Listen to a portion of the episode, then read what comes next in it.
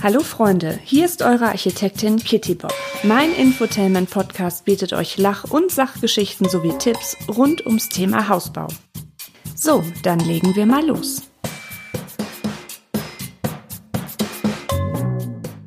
Liebe Hausbaufreunde, herzlich willkommen zu meinem Bauinfotainment Podcast. Als Architektin mit über zehn Jahren Erfahrung in der Planung und Bauausführung möchte ich euch Tipps für euren Hausbau geben. Außerdem habe ich im Laufe meiner Podcast-Folgen noch die ein oder andere skurrile Geschichte aus meinem Berufsalltag für euch im Gepäck. Ich würde mich sehr, sehr, sehr, sehr freuen, wenn ihr meinen Podcast abonniert und mir auf Instagram unter die Kittybob folgt. Und wenn euch mein Podcast gefällt, empfehlt ihn gerne an eure Freunde und Bekannten weiter, die sich auch mit dem Thema Hausbau beschäftigen. Ja, in dieser Folge widmen wir uns dem Thema Fertighaus und auf welche Fallen man als Bauherr achten muss. Viele Bauherren entscheiden sich bei ihrem Hausbau für einen Fertighausanbieter in der Hoffnung, hier überschaubare Risiken und überschaubare Kosten zu haben, sowie eine schnelle Fertigstellung. Naja, leider geht diese Hoffnung aber in vielen Fällen nicht auf. Denn oft gibt es massive Probleme mit der Qualität, mit der Ausführung und auch mit dem Service. Also sprich mit der Bauherrenberatung und Betreuung, die man gerade beim Einfamilienhausbau nicht vernachlässigen darf.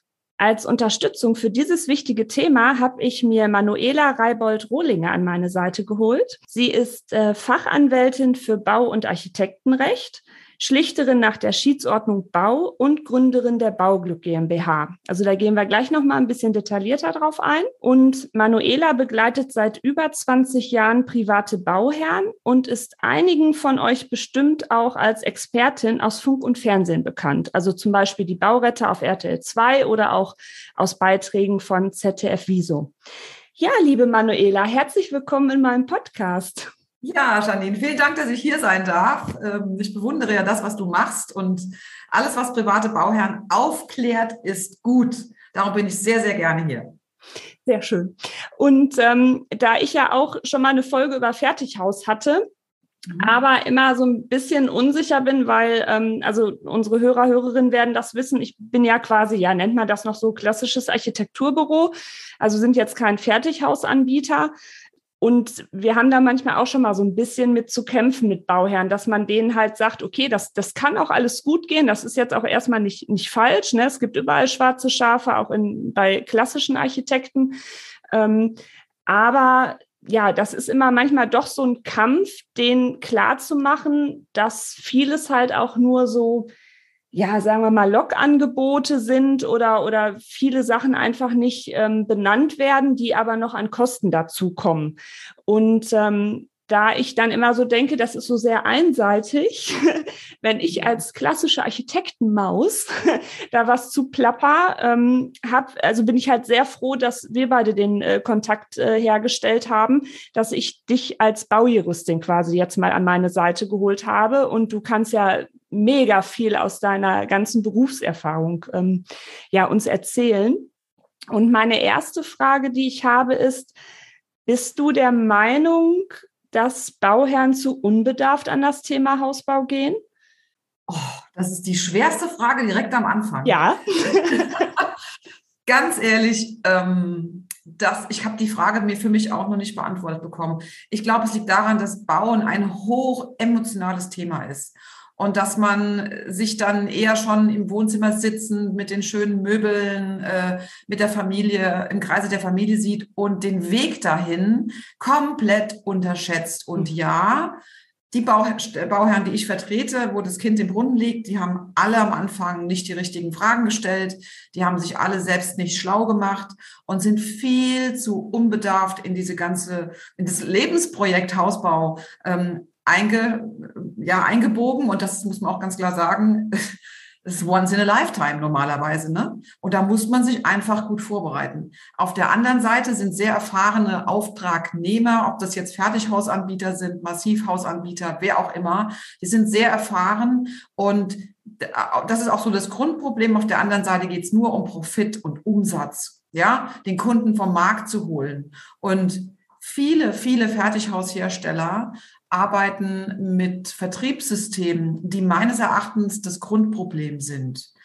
Viele Handelsvertreter verdienen damit an diesem riesigen Kuchen. Überleg mal, wenn man von, was weiß ich, 300.000 Bauvorhaben pro Jahr ausgeht und auch wenn es ein paar weniger sind oder vielleicht sogar ein paar mehr, wenn man die Geschossbebauung mit einbezieht, dann ist das bei einem Durchschnittswert von 500.000, die ausgegeben werden fürs Haus, ein Wahn, eine wahnsinnige, wahnsinnige Wirtschaftsmacht.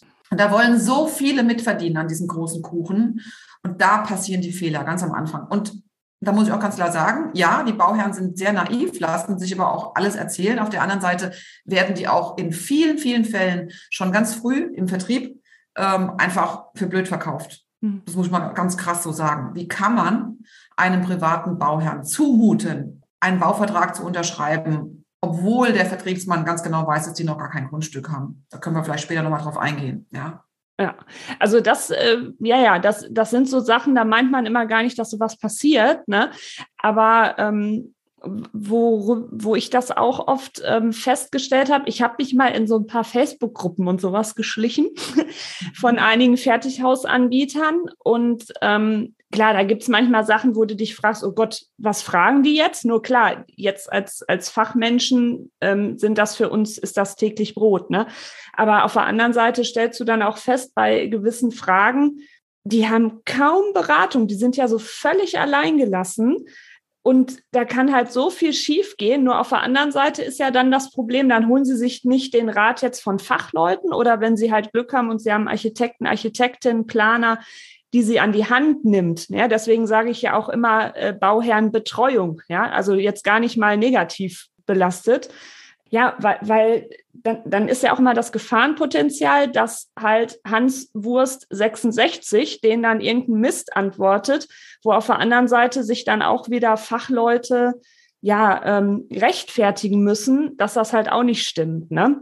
Aber im Großen und Ganzen, worauf ich eigentlich hinaus wollte, Klar, mit dem Unbedarft sehe ich auch oft, aber gerade halt auch so bei, ähm, ja, bei, bei Fertighaus, ähm, Bauherren, die jetzt zu uns kommen, die haben sich dann oft schon vorher damit beschäftigt oder waren erst bei uns und sind dann in so Musterhausparks gelaufen und kommen dann doch nochmal zurück und sagen, nee, irgendwie ist uns das jetzt bei euch doch lieber, ne? weil ich euch von Anfang an den Architekten, die Architektin, die man dann kriegt, äh, quasi als Partner dann für sein Bauvorhaben hat. Ne? Diese Ehe zu dritt für ja, genau. anderthalb bis zwei Jahre, genau. Mhm. Ähm, aber klar, das Internet äh, ist natürlich auch eine Informationsflut. Ne? Also da kannst du natürlich als Nicht-Fachbauherr, kannst du dich auch schon ziemlich verrückt machen, glaube ich. Ne? Genau. Ja, ja. In, diesen, in diesen, sorry, aber in diesen Facebook-Gruppen, da, ich bin da auch drin, ich bin da gelegentlich mal dazugeholt worden. Die Bauretterin, können, kannst du uns hier mal helfen? Wir haben mal da konkrete Fragen. Ich helfe da auch wirklich gern weil ich habe da, irgendwie ist es meine Aufgabe auf diesem Planeten. Das ist meine feste Überzeugung, dafür zu sorgen, dass sich da was ändert in der Baukultur in Deutschland und dass man diese Menschen unterstützt, die dann, das sind ja existenzielle Fragen, die da im Raum stehen, wenn irgendwas schief läuft, weil viele haben knapp kalkuliert und sich vielleicht auch zu viel zugemutet. In diesen das Problem ist, in diesen Facebook-Gruppen, äh, auch im Internet, in diesen verschiedenen Foren, da ist ganz, ganz viel Halbwissen. Und natürlich mischen sich da auch ähm, die äh, Späher der Baufirmen unter. Ne? Also das muss man auch wissen, dass man auch falsch informiert wird, vielleicht bewusst falsch informiert wird. Und es ist viele, viele junge Bauherren, viele auch mittelalte oder ältere Bauherren. Es gibt, ich habe Bauherren, die sind äh, über 70 und bauen zum dritten Mal ein Haus.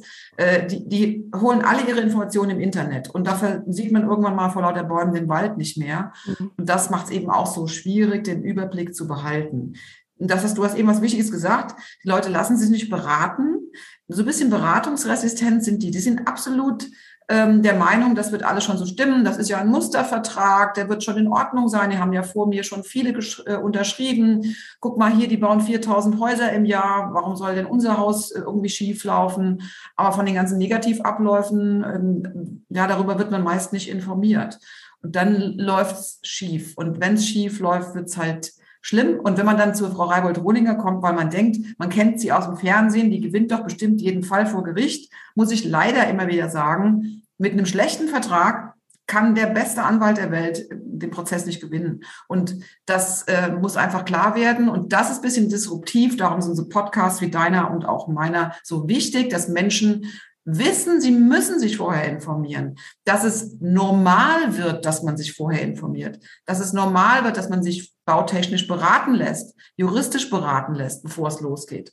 Das gehört einfach zum, ähm, zum Standard dazu. Aber Eingeübt in Deutschland ist was ganz anderes. Der Bauherr soll mal schön still sein. Wir machen das schon. Am liebsten ist es den Fertighausherstellern, dass der erst kommt, wenn der Abnahmetermin, äh, wenn zum Abnahmetermin eingeladen wird. Und äh, das ist einfach nicht mehr zeitgemäß und das muss sich dringend ändern. Mhm. Und du hattest gerade am Anfang gesagt, ähm, bei den Vertrieblern, also bei den Damen und Herren, die in den Musterhausparks sitzen, das ist oft schon so, dass die, glaube ich, gar nicht vom Fach sind, ne? Dass das oft dann wirklich eher so diese Verkäufertypen sind, die vielleicht auch spezielle Fragen jetzt gar nicht, ähm, wer weiß, wie ähm, ja, intensiv beantworten können und wahrscheinlich dann durch gewisse Floskeln ähm, auch wieder so ein bisschen IT-Teil machen. So machen Sie sich keine Sorgen. Klar, es gibt auch Sachen, die ergeben sich auch erst im Bauprozess. Das muss ich auch aus meiner Erfahrung her sagen. In eine Glaskugel gucken können wir alle nicht. Aber könntest du das auch bestätigen, dass das eher selten ja. jetzt richtig Architekten, Architektinnen oder so sind? Leider ist es so. Und das ist eine so wichtige Schlüsselposition für einen privaten Bauherrn. Wenn der im Fertighauspark jemandem gegenüber sitzt, dann äh, hat er viele Fragen, die schon sehr speziell Richtung Haus viel versprochen. Und später, wenn ein Streit entsteht, kriege ich ganz oft zu hören, ja, aber der Herr Müller im Fertighauspark hat doch das ist alles kein Problem, werden Dinge nicht schriftlich fixiert. Das sind ausgebildete Verkäufer. Also die können Ihnen alles verkaufen, weil sie einfach genau wissen, welche Schalter sie drücken müssen, um den Kunden zu gewinnen und letzten Endes vom Markt zu holen.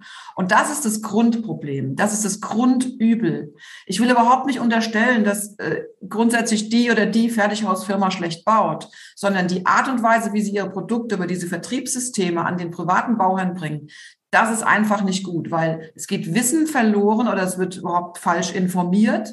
Und die Leute verlassen sich auf diese erste Kontaktperson. Das ist eine ganz wichtige. Vielen Leuten muss ich erst erklären, wenn sie hier sitzen, dass der Vertriebler mit dem Fall gar nichts mehr zu tun hat, hat sondern jetzt der Bauleiter oder wer auch immer äh, vom, vom Hersteller dann für die Baustelle zugewiesen wurde. Und das ist für viele ein großes Aha-Erlebnis. Und da sitzen keine Profis, das muss man auch wirklich so sagen. Da hast du komplett recht, Janine. Ja, und es ist ja dann auch so, ähm, also wenn ich mir das jetzt mal so vorstelle, ähm, man geht dann da als, als Pärchen durch diese Musterhausparks und dann gibt's, ja, die sind ja auch immer wunderschön eingerichtet und dekoriert und dann, ach, dann hast du Schmetterlinge im Bauch, ja, und läufst dann ja. da rum und das gefällt einem alles so gut und man kriegt halt so ein Gefühl für, für die Räumlichkeiten und ähm, klar, das ist dann schon so eine gewisse Stimmung, wo man dann schon so merkt, oh, das will ich haben, so unser Zuhause, äh, vielleicht haben die einen schon Kinder oder eins ist unterwegs oder so, dann hat man ja eh, glaube ich, was sagt man mal, Nestbautrieb. und ja, ähm, genau. klar, das sind natürlich dann so Atmosphären und so Stimmungen, Ne, da ähm, ist man wahrscheinlich auch eher nicht so der kritische Typ, ne, dass man da wahrscheinlich dann eher dann ja so in diese Goodwill-Stimmung geht und dann doch mal schneller vielleicht unterschreibt. Genau, also ich kenne das selbst. Ich habe 2003 ähm, mein eigenes Haus gebaut und ich bin natürlich da auch durch die Musterhausparks gefahren. Und es ist auch toll, dass es sowas gibt, weil man kann sich Bauweisen anschauen. Bin ich eher der Flachdachtyp? Möchte ich ein Satteldach? Vielleicht was ganz anderes, große Glasflächen oder was auch immer. Also ich finde es super, dass es das gibt. Aber es dürfte da kein Verkauf stattfinden, ist meine Meinung. Ja, dass man da sich Informationen holt und nicht dieses ähm, ja direkt Einfangen stattfindet. Klar, wenn der Kunde fährt und vielleicht dann in den nächsten Musterhauspark geht, dann besteht die Gefahr, dass man ihn verliert als Kunden. Aber wenn man gut berät, und da muss ich auch von einem erzählen, den ich selbst erlebt habe, ich darf jetzt hier keine Firmen nennen, aber ich hatte mir in diesem Musterhauspark ein Haus ausgesucht mit großen Glasflächen und hohen, also riesigen Dachüberständen. Und ich fand ein, das Haus einfach großartig. Ich habe gesagt, so ein Haus möchte ich haben. Und ähm, ich hatte auch dieses, ah, so, so muss es sein. Und ja, es gibt jetzt keinen Zweifel und ich will jetzt unterschreiben und es soll nächste Woche angefangen werden. Und dann hat der, hat der, das war ein Architekt übrigens, gesagt, jetzt warten wir erstmal ab. Sie besorgen mir jetzt erstmal den Bebauungsplan, Sie schicken mir den morgen per Mail zu und dann äh, schauen wir mal, was geht. Und der rief mich am nächsten Morgen an und hat zu mir gesagt, es ist mir wirklich, ich finde ich finde es sehr schade, Sie als Kundin zu verlieren, aber wir können Ihr Haus in diesem Baugebiet nicht bauen, weil in Ihrem Baugebiet diese Dachüberstände nicht genehmigungsfähig sind. Und da war ich sehr traurig, dass es eben nicht geht, aber ich bin so gut beraten worden. Also es gibt auch die anderen Beispiele. Und ich kenne das, was du eben schilderst, dieses, oh, ich will das jetzt sofort haben. Ich kenne das auch von äh, Schuhen übrigens, ja. ja, das ist so Spontankäufe, aber man kann eben ein Haus nicht spontan kaufen. Mhm. Und ähm, wenn man da so gut beraten wird wie ich damals und äh, sich dann eben dann doch für das Architektenhaus entschließt, entschließt äh, ähm, hat man viel, viel gewonnen und aber auch eine positive Erfahrung mit nach Hause genommen. Also es gibt auch sehr gute Berater in Fertighausparks, die, die einen nicht dazu zwingen, an diesem Tag noch zu unterschreiben. Ja. Die, die äh, hinterfragen und sagen, was geht eigentlich bei Ihnen auf dem Grundstück? Darum geht es ja häufig, dass das ein Problem wird. Ja. Hm. Und deswegen schlage ich jetzt den Haken zum Thema mhm. Grundstück. Da hatte ich mir auch den Beitrag angesehen. Ich glaube, das war ARD plus minus, ne? Da, da warst du auch bei, genau. Ja, das sind so Dinge, da kann man nur mit dem Kopf schütteln. Klar, es wird irgendwelche Gründe gegeben haben, wieso Bauherren so entschieden haben. Also es ging darum, dass wirklich es wohl einige Fälle gibt, ähm, wo die Bauherren quasi einen Hausbauvertrag äh, unterschrieben haben und überhaupt kein Grundstück hatten. Oder mhm. der Anbieter gesagt hat, ich besorge für Sie das Grundstück. Ähm, da wäre vielleicht schön, wenn du das noch mal ein bisschen zusammenfassen könntest, welche Gefahr da drin lauert. Ja, ja. Also aktuell ist ja unfassbar schwer, ein Grundstück zu finden. Ich habe dazu auch mal einen Blogbeitrag geschrieben, was, was man machen kann. Man kann jetzt ein bisschen über den Tellerrand schauen, ein bisschen anders unterwegs sein. Trotzdem ist es unfassbar schwer, ein Grundstück zu finden, um das zu bebauen. Das wissen natürlich auch die Haushersteller. Und ähm, dann kann man über die ganzen Internetplattformen, dann bekommt man ein Grundstück äh, angeboten und dann kommt man da hin und sagt, ja, aber es geht nur, wenn Sie mit uns auch tatsächlich bauen. Das ist schon mal eine Sache, wenn ein Grundstückskaufvertrag und ein Bauvertrag miteinander stehen und fallen, müssen beide Verträge notariell beurkundet werden. Das ist schon vor vielen Jahren von der Rechtsprechung so entschieden und auch manifestiert worden. Da gibt es überhaupt keinen, äh, also sei denn, es ist dann irgendwann die Eintragung erfolgt, dann ist es sogenannt geheilt, aber ähm, weil die Richter auch diese Problematik gesehen haben. Welche Problematik haben wir? Da in dem Fall zum Beispiel auch, ähm, das bei, bei, bei Plus Minus lief, geht es darum, die Leute wollten die wussten, es gibt kein Grundstück. Trotzdem wollte der Vertriebler diesen Unterschrift und sagt, unterschreiben Sie ruhig, wir finden für Sie ein Grundstück. Dann fangen die an zu suchen, finden eins, aber da passt genau dieses versprochene Haus, Stadtvilla mit vier Erkern und keine Ahnung welcher bebaubaren Grundfläche, Fläche überhaupt nicht auf das Grundstück, wegen weil Abstandsflächen nicht eingehalten werden können, weil die Traufhöhen nicht passen, weil Gauben nicht genehmigungsfähig sind oder was auch immer. Und dann fängt man an rumzuwursteln, den irgendwie im alten Vertrag noch gefangen zu nehmen und dann aber zu sagen, wir müssen einen neuen Vertrag machen, dann geht's los mit Mehrkosten. Dass Bauverträge unterschrieben werden, ohne dass ein Grundstücksnachweis vorliegt. Das darf nicht mehr sein, weil sich daraus so viele Rechtsfälle ergeben, die gar nicht sein müssen und die nur deshalb entstehen, damit die Vertriebler ihre Provision für die Unterzeichnung auf den Bauvertrag verdienen und der Kunde vom Markt ist. Hm. Das ist die einzige Beweggrund. Kein seriöses Unternehmen, ist meine Meinung, kann einen ordentlichen Bauvertrag vorlegen mit einer Kalkulation des Preises, wenn er nicht weiß, wo er baut, wenn er das Bodengutachten nicht kennt, wenn er den Bebauungsplan nicht kennt und die Umgebung überhaupt, vielleicht auch das Grundstück vielleicht noch gar nicht gesehen hat. Mhm. Das sind alles Dinge, das weißt du als Architektin besser als ich. Das ist doch die Grundvoraussetzung. Das ist doch die Basis für alles. Und ähm, damit so einen Druck aufzubauen und dann am Ende mit höheren Kosten dann um die Ecke zu kommen und zu sagen, ja, geht jetzt leider nicht, wir müssen jetzt einen neuen Vertrag machen oder wir müssen anpassen. Und dann sind die Bauherren in so einem Druck, weil meist schon ganz viel Zeit verloren ist. Dann überlegen die dreimal, bleiben wir jetzt im Vertrag oder nicht? Dann müssen wir wieder neu anfangen beim anderen, der hat ja auch kein Grundstück. Ah, dann schlucken wir die Kröte. Und so wird es immer, immer komplizierter. Dann sind meistens die Bemusterungen noch nicht durchgeführt, was ich auch nicht verstehen kann. Warum bemustert man ein Haus denn nicht vollständig, bevor man den Bauvertrag unterschreibt? Also Ich kann doch mir, ich weiß doch, ob ich einen Holzboden will oder hm. äh, Laminat oder Feinsteinzeug oder ich, das ist mir ein Rätsel. Ich finde, die Basis, das, was ihr in der Grundlagenermittlung macht, was hat der Kunde für einen Bedarf? Was will er? Ja, diese Entwicklung in den Leistungsphasen eins bis vier. Klar ist das noch nicht die Ausschreibung, Leistungsphasen fünf, sechs, sieben, ja, aber ähm, da wird es ja konkreter. Aber ihr befasst euch mit dem, was der Kunde möchte. Und beim Fertighausbau ist es so, da gibt es eben Standards und dann sucht man sich was aus und später stelle ich heraus, es geht in der Form auf dem Grundstück nicht. Und dann wird es immer, immer teurer, problematischer, weil man Zeit verliert.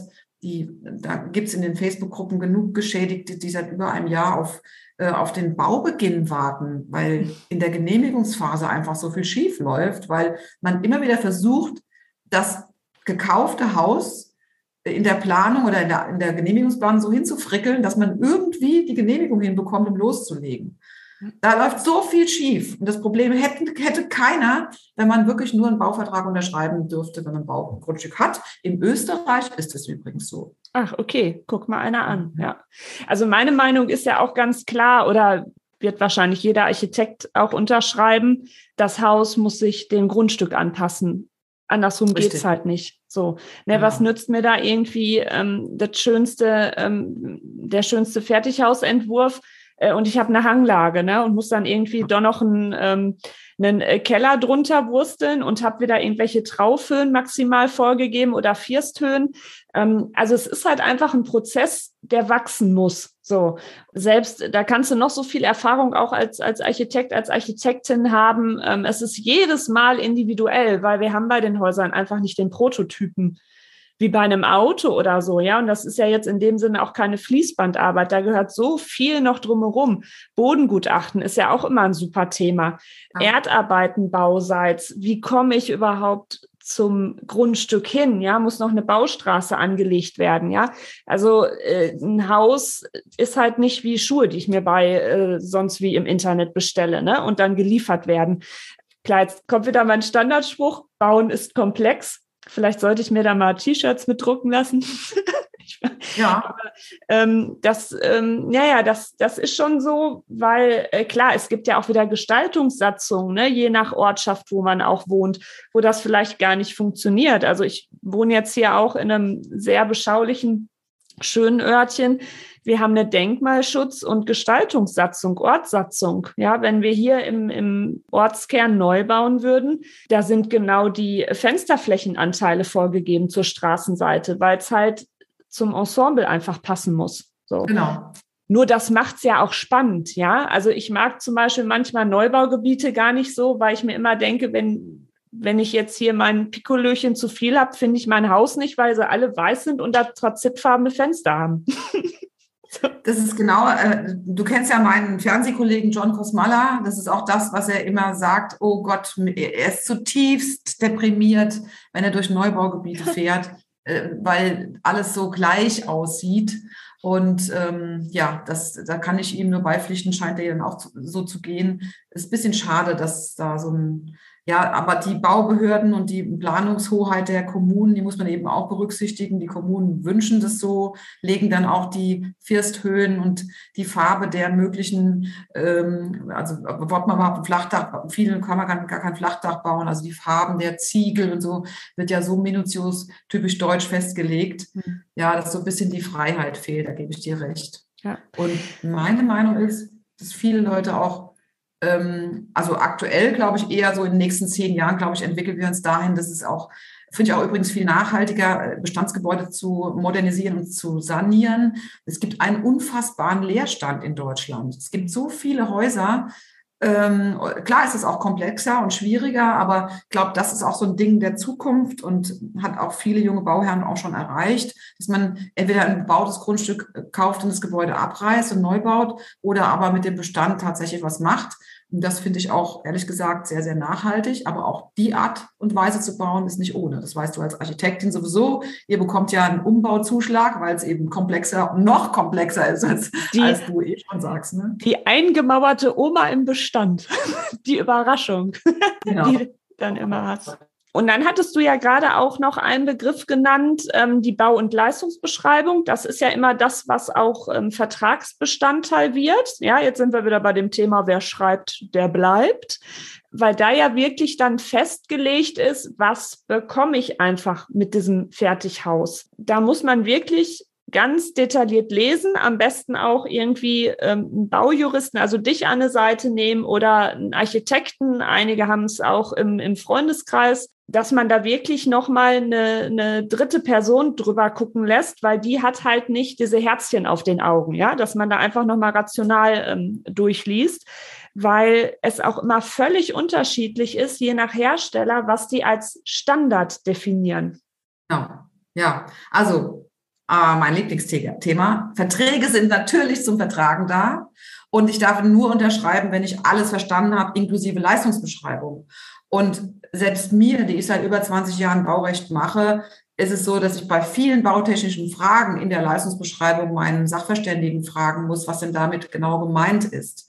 Das heißt, ich brauche jemanden, der mir die Leistungsbeschreibung übersetzt, der mir zum Beispiel erklärt, wenn da steht, wir gehen von einer Bodenklasse von so und so viel Kilonewton pro Kubik und so weiter aus. Da denkt man, ah ja, wird schon irgendwie stimmen, aber ist das ein bisschen kompliziert, kann ich mich gar nicht reindenken, ähm, dass man da erhebliche Mehrkosten produziert, wenn eben diese Kilonewton nicht eingehalten werden und höhere Gründungskosten kommen. Das äh, erkennt man da nicht. Und da braucht man dafür einen Experten. Die Verträge sind so komplex geworden und immer von diesen von dir erwähnten Standards ausgehend, dass ähm, man da eben sehr genau hinschauen muss, wie das Grundstück, das Bodengutachten und das Haus zusammenpassen. Darum gehört in jedem Vertrag natürlich das Grundstück implementiert.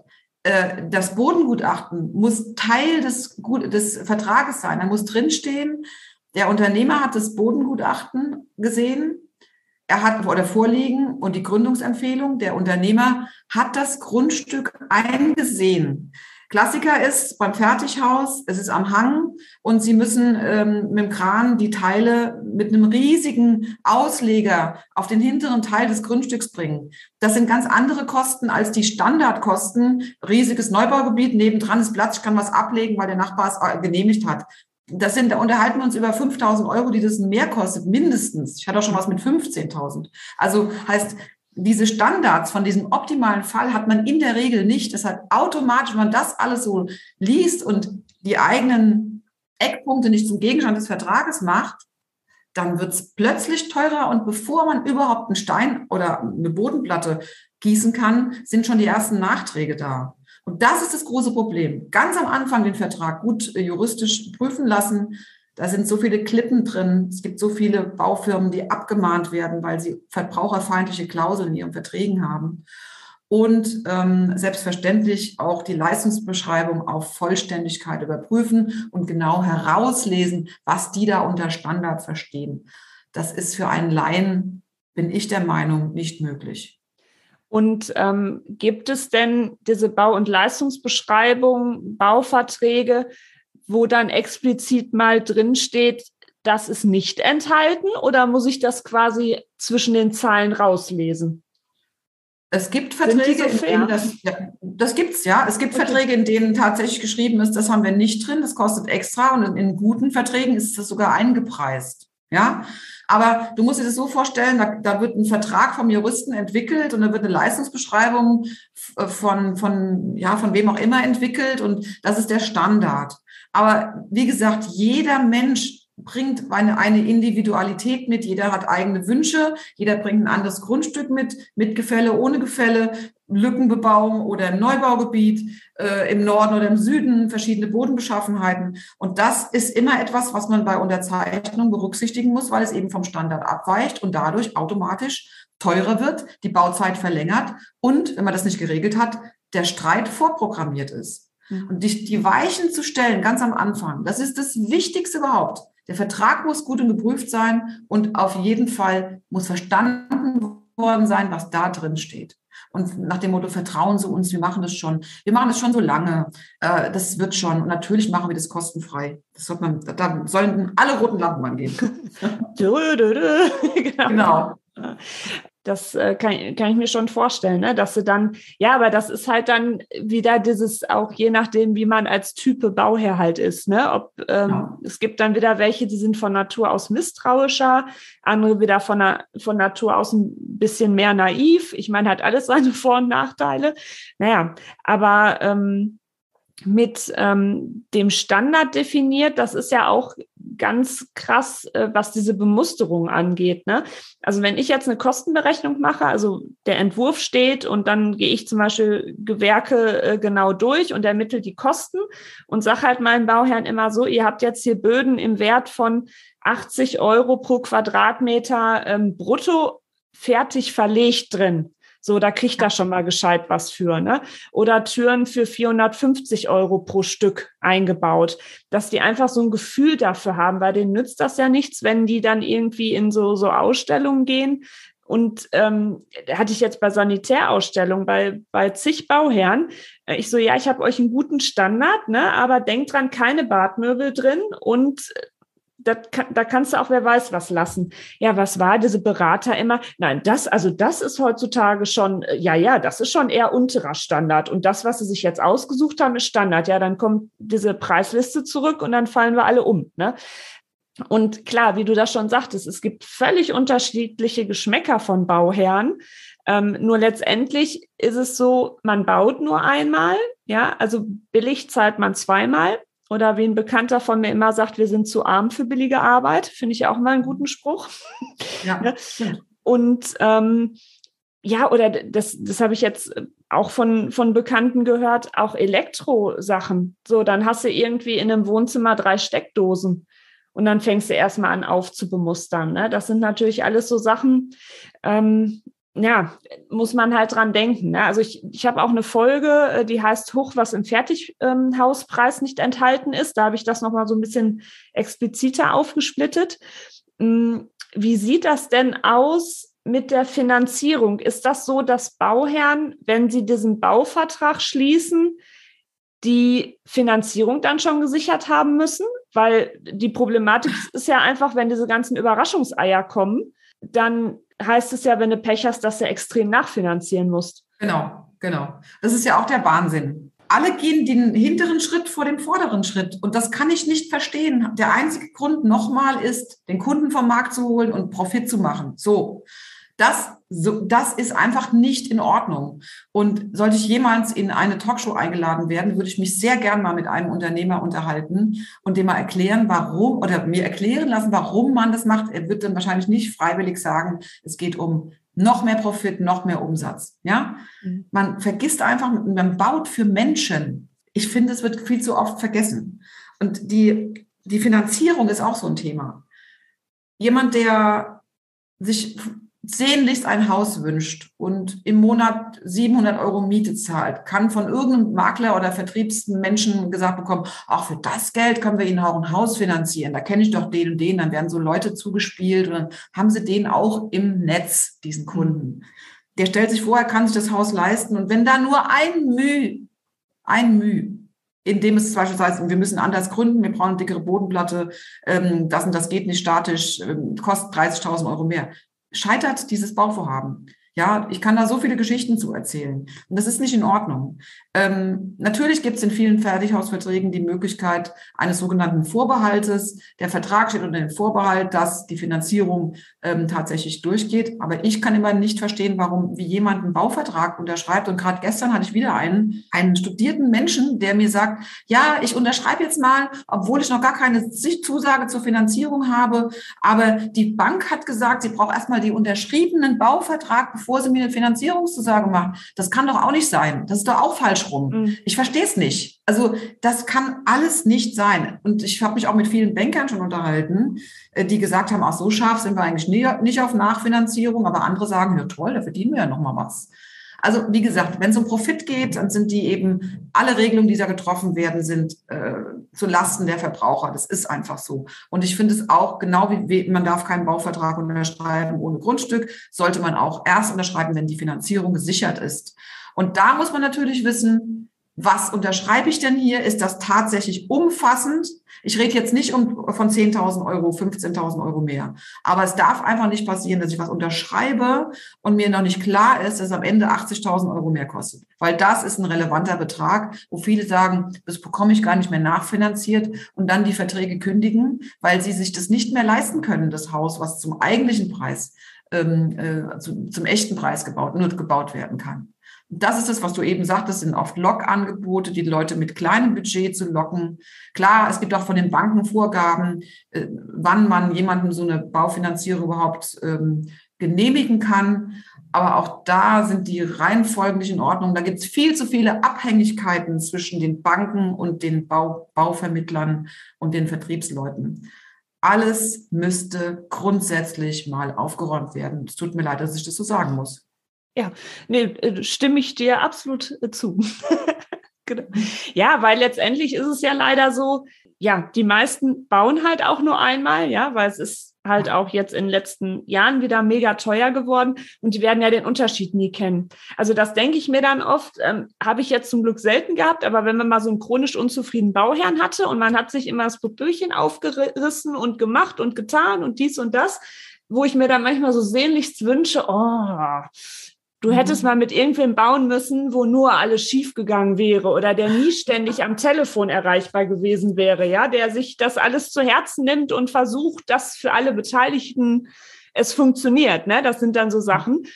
Auf der anderen Seite haben wir aber auch alle nur ein Leben. So, und wenn ich mir jetzt vorstelle, dieser Traum von Eigenheim, das kann ja richtig Richtung Depression gehen.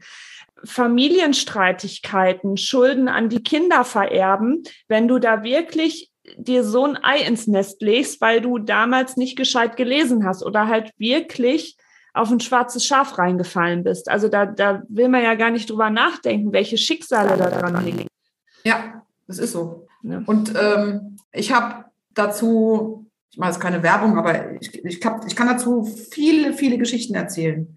Von gescheiterten Ehen, von Kindern, die krank geworden sind, von Menschen, die sich unter dem Druck des Bauens das Leben genommen haben. Oh das sind alles Dinge, die mir als Anwältin passiert sind, wo ich gesagt habe, das kann doch nicht sein, dass die Menschen bei ihrem Lebensprojekt so über den Tisch gezogen werden, dass sie bis zum Äußersten greifen. Äh, klar, das ist auch immer mit der Persönlichkeit des Bauherrn zu tun. Aber sie kommen ja in eine Situation, die sie einfach nicht fassen können, weil sie so überwältigt sind, weil ihr Lebensprojekt scheitert und äh, ihr Zuhause nicht mehr möglich ist, das, was sie sich erhofft haben. Und da muss ein besonderer Verbraucherschutz herrschen. Ich bin ja so froh, dass 2018 das, ähm, das neue Bauvertragsrecht im BGB äh, implementiert wurde aber viele Firmen halten sich auch nicht daran. Ne? Es gibt fast keinen Bauvertrag, den man unterschreiben kann ohne Vertragsprüfung, weil viele halt dann doch äh, versuchen, dieses Gesetz zu umgehen. Was auch oft so eine Falle ist, ist, sind, ja, ist dieses Thema Ausbaustufen. Viele, die verstehen halt immer gar nicht, also schlüsselfertig heißt manchmal gar nicht unbedingt, dass alles fertig ist. Das, ja, Geheimrezept, auch wenn es jetzt wieder so abgedroschen und einfach klingt, ist halt alles gründlich lesen und prüfen lassen. Ja. Ne? Und ähm, weil es nützt mir auch nichts, wenn ich äh, denke, oh toll, ich habe jetzt hier äh, Schlüssel fertig oder sonst wie und, und schließe auf und der Boden fehlt oder Malerarbeiten genau. oder äh, der Pott an der Wand. Ne? Kleines Rechenbeispiel. Wenn ich vor Vertragsunterzeichnung meinen Vertrag prüfen lasse, kostet es je nachdem, wo man das machen lässt, zwischen 700 und 1500 Euro. Nur die juristische Vertragsprüfung. Wenn ich dann auch noch einen baubegleitenden Qualitätskontrolleur beauftrage, ungefähr ein bis 1,5 Prozent der Bausumme ist so eine Durchschnittszahl, bin ich mal insgesamt gleich bei 6.000 Euro. Wenn ich später im Prozess streite mit dem Unternehmer über Mängel, die nicht in Ordnung gebracht werden, habe Verzugsschäden, ich habe Mehrkosten, was auch immer, dann zahle ich das Fünffache an Prozess, Anwalts, Gerichts, und dann nochmal zusätzlich das Dreifache an Gutachterkosten. Darum ist es einfach falsch gerechnet, diese präventiven Beratungskosten einzusparen. Ich, ich verstehe es nicht, warum man das Geld nicht investiert ähm, und warum das übrigens auch nicht durch die Banken finanzierbar ist. Die Banken sagen, nee, das gehört, wird in der Eigenleistung zugerechnet oder was auch immer. Das müsste zum Schutz der privaten Bauherren mitfinanzierbar sein. Ja. Dieses Geld ist so gut investiert, weil so viele Dinge zu bedenken sind und man kann einfach nicht alles erfassen und verstehen. Und es ist einfach auch schön, wenn man als Bauherr so eine Art Taskforce hinter sich hat, so ein Team, die ich immer während der Bauphase befragen kann. Die ja? Avengers. genau. Zum die Bau-Avengers, genau. Ich bin Captain Marvel. Egal, wie sie aussehen, ich ziehe mir auch einen roten Umhang um, ja. Manchmal ähm, ist man auch der Hulk. genau. Naja, also grün steht mir nicht so, aber ähm, glaube, fliegen würde ich gern können. Ja, sehr cool da hast du ja wirklich ähm, durch deine ganze Erfahrung, also man hört auch richtig, wie du mit dem Herzen dabei bist, also dass ja, du da genau, ähm, für die äh, Bauherren auch halt kämpft und kämpfst und dich einsetzt, ähm, weil äh, ja über 20 Jahre jetzt, also das das ist ja Wahnsinn ähm, vom Erfahrungsschatz her auch. Ähm, klar, du hast gerade ein paar Schicksale erwähnt. Ähm, das hofft man ja wirklich, dass das allen Leuten erspart bleibt. Ähm, klar, wenn jetzt jemand krank wird, da kann keiner was für. Ne? Das, das sind ja auch immer noch mal so Sachen. Ne? Aber diese ganzen anderen Sachen, die man dann halt einfach schon mal äh, vorher äh, abgeklärt haben muss, ähm, das ist ja wirklich Gold wert. Und aber, äh, sorry, Janine, aber es gibt Leute, die haben einen Bau-Burnout. Oh, okay. Das gibt es wirklich. Und das ist aus dem Bau entstanden, das Burnout. Krass. Ja. Und nicht aus irgendwas anderem. Mhm. Klar ist man vom Typ her vielleicht prädestiniert, in, diese, in dieses Loch zu fallen. Ähm, und das hat mit der Persönlichkeit zu tun. Aber ich, ich möchte nochmal ganz klar darauf hinweisen, dass Bauen kann auch krank machen. Und das ist so toll, dass du auch so, du bist ja auch jemand, der so ganzheitlich aufs Bauen drauf guckt. Da sind so viele Dinge wichtig, neben dem Wissen und der richtigen Begleitung, dass man auch auf sich achtet. Darum sage ich den Bauherren auch immer, baut euch Nischen ein. Mhm. Wochenende, die Kinder mal zur Oma. Ganz bewusst Kraft tanken für schwierige Fragen, was weiß ich. Es muss jetzt hier eine neue Entscheidung getroffen werden. Wir stehen kurz vor der Abnahme oder was auch immer. Wir sind alle Menschen. Ja, mhm. und es geht nicht nur ums Profit und einen Stein auf einen Stein zu stellen oder die Bauteile des Fertighauses aneinander zu stellen und an das Dach drauf zu machen. Es geht um viel mehr. Das Haus, deine Wohnung ist der wichtigste Ort für dich auf der Welt. Und wenn da irgendwas schief läuft, dann ist das, dieser Mensch, die Menschen, die das bauen, in ihren Grundfesten nachhaltig über Jahre traumatisiert. Ja, das und die Kinder ja auch. Ne? Also das zieht sich ja durch. Das ist ja, ja. erschreckend. Ja. Ja, und ähm, damit da wenigstens ein bisschen, was heißt bisschen, ein schöner großer Lichtstrahl am Ende des Horizonts kommt, ähm, hast du ja die Bauglück GmbH gegründet. Also finde ich auch als Namen super. Also Bau und Glück, das mal zusammenzufassen, weil eigentlich ist es eine wunderschöne Zeit und es soll auch eigentlich mit so die schönste Zeit in seinem Leben sein, wenn man dann halt auch äh, vorsichtig, ja, was heißt vorsichtig ist, aber einfach mal ein bisschen tiefergehend liest, sich die entsprechenden Experten an seine Seite holt, wie gesagt, die Bau-Avengers. Vielleicht machen wir da genau. auch noch einen Postcard, äh, Podcast raus. Genau. Ähm, ja, also das äh, ist mir jetzt auch sehr klar geworden durch unser Gespräch, wieso du das gegründet hast, die Bauglück äh, GmbH. Und mhm. ähm, wie kann man da in Kontakt mit dir treten? Also ich habe gesehen, Internetseite, deine YouTube-Videos genau. und also Bauglück habe ich gegründet, weil ich keine Lust mehr darauf hatte, dass Leute vor mir sitzen. Alle haben die gleichen Fehler gemacht, schlechte Verträge unterschrieben, sich nicht begleiten lassen. Darum habe ich die Bauglück 2011 übrigens schon äh, gegründet mit meinem Vater damals, der ist Steuerberater gewesen. Und der hat gesagt, Kind, äh, dann machen wir das mal, du gründest es mal und dann haben wir damit angefangen. Ich habe dann Vorträge gehalten, analoge Vorträge, damals noch lange vor der Digitalisierung und habe viele, viele Menschen erreicht. Ich habe dann im ganzen Rhein-Main-Gebiet Vorträge gehalten, da kamen Leute aus Wuppertal, Hamburg und sonst woher zu mir hingefahren. Es wurde dann irgendwann so viel, dass ich das digitalisiert habe. Und die Bauglück ist natürlich auf der Seite bauglück.de erreichbar. Da kann man sich in den verschiedenen Blogbeiträgen schon mal Infos holen. Und ähm, mir ist es wichtig, dass Menschen äh, sich Wissen aneignen für ihr Lebensprojekt Hausbau, für diese Once in a Lifetime, für dieses Once in a Lifetime Erlebnis. Und deshalb hatte ich den Bauherrenführerschein entwickelt für Menschen, die bauen, Der ist quasi auch ein Baby der Bauglück GmbH, die neben dem Bauherrenführerschein, wo ich ganz smart zu Hause online äh, mit einer Online-Schulungsplattform ähm, alles äh, zusammengefasst habe, was man als privater Bauherr wissen muss, wenn man baut, egal ob man mit einem Architekten baut oder vom Bauträger eine Eigentumswohnung erwirbt oder auf einem Grundstück mit GU baut oder Fertighaus. Das ähm, äh, ist alles dort berücksichtigt und viele, viele wichtigen Checklisten, an denen ich mich orientieren kann. Was die Bauglück noch macht, sie empfiehlt äh, bundesweit Sachverständige für die baubegleitende Qualitätskontrolle und äh, wir empfehlen jedem Bauherrn die Vertragsprüfung. Da haben wir auch was automatisiert und deshalb können wir das auch zum recht kleinen Preis anbieten und einfach dafür sorgen, dass es nicht zum Stress kommt auf der Baustelle, weil das ist mein erklär, meine erklärte Mission, zu verhindern, dass es zu Fehlern kommt, die dann äh, das Bauvorhaben zum Scheitern bringen oder die Familie in ihr Unglück führt. Und Prävention ist so wichtig, nicht nur meine Gesundheitsprävention, sondern gerade wenn ich ein Haus baue, muss da vorher so viel geregelt werden. Und damit man nicht die Frau Reibold-Rohlinger nur als Streithelferin vor Gericht wahrnimmt, habe ich die Bauglück gegründet, um eben dieses Beratungsfeld ähm, bekannter zu machen. Das ist sehr disruptiv. Das heißt, viele denken, hä, braucht doch keine Beratung, kriegt doch einen Mustervertrag, braucht doch keinen Anwalt. Anwalt brauche ich erst, wenn Stress gibt. Da ein bisschen umzudenken, zu sagen, hm, vielleicht nehme ich den besser mal vorher dazu, um mich beraten zu lassen. Äh, das ist äh, noch nicht in allen Köpfen und dafür ist die Baublick da. Wir haben viele, viele kostenlose Inhalte, auch jetzt heute in deinem Podcast mit dir. Wir sprechen mit Experten wie mit dir ähm, wir haben ähm, diese Schulungsplattform entwickelt, übrigens jetzt auch ganz neu ähm, in der Kooperation mit der Frankfurter Volksbank auch noch die, den Sanierungsführerschein für Leute, die im Bestand sanieren. Ja, und ja, ich bin sowieso eigentlich immer ansprechbar für jeden, der in Not ist, weil zumindest zwei, drei Zeilen kann ich antworten, ohne eine Rechnung zu stellen. Ich kriege zwar viele Anfragen, weil ich im Fernsehen auch oft zu sehen bin, aber es ist einfach mein Herzensthema privaten Bauherren Unterstützung zu geben und die auf den richtigen Weg zu bringen. Sehr schön.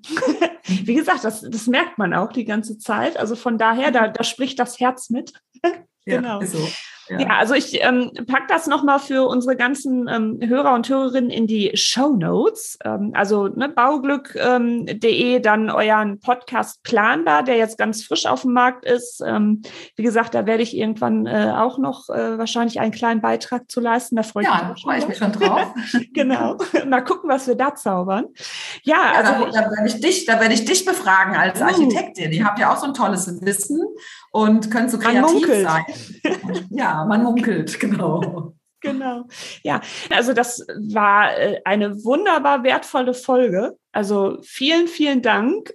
Ich wusste doch, dass äh, wir beide da äh, genug Futter für haben werden, ja. weil wir hatten uns so ein bisschen grob unsere Themen ja ähm, überlegt, die wir ansprechen werden. Und ähm, ich denke mal, dass wir da bestimmt ähm, vielen ähm, Hörern und Hörerinnen jetzt auch wirklich die Augen geöffnet haben, sie bisschen angetickt haben, wo so ein bisschen besser hingucken sollten.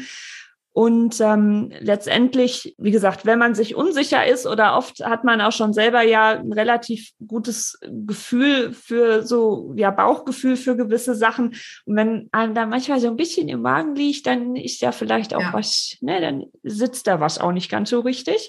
Also von daher soll man sich bitte nicht scheuen und nicht äh, so äh, bescheiden sein, dass man sagt, oh, ich brauche keine Experten. Also das macht sich auf alle Fälle bezahlt.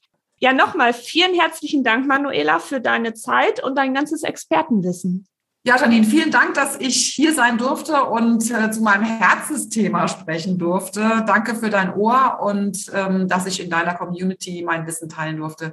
Ich freue mich schon, wenn du bei mir eingeladen bist in meinem Podcast und wir haben noch ganz viel zu besprechen, wir zwei. Ja, glaube ich auch. So, wie gesagt, ihr Lieben, bleibt äh, tapfer beim Hausbau und fragt einen Experten. Macht immer Sinn. Eure Kitty Bob. Zu Risiken und Nebenwirkungen fragen Sie Ihren Fachhandwerker oder Architekten.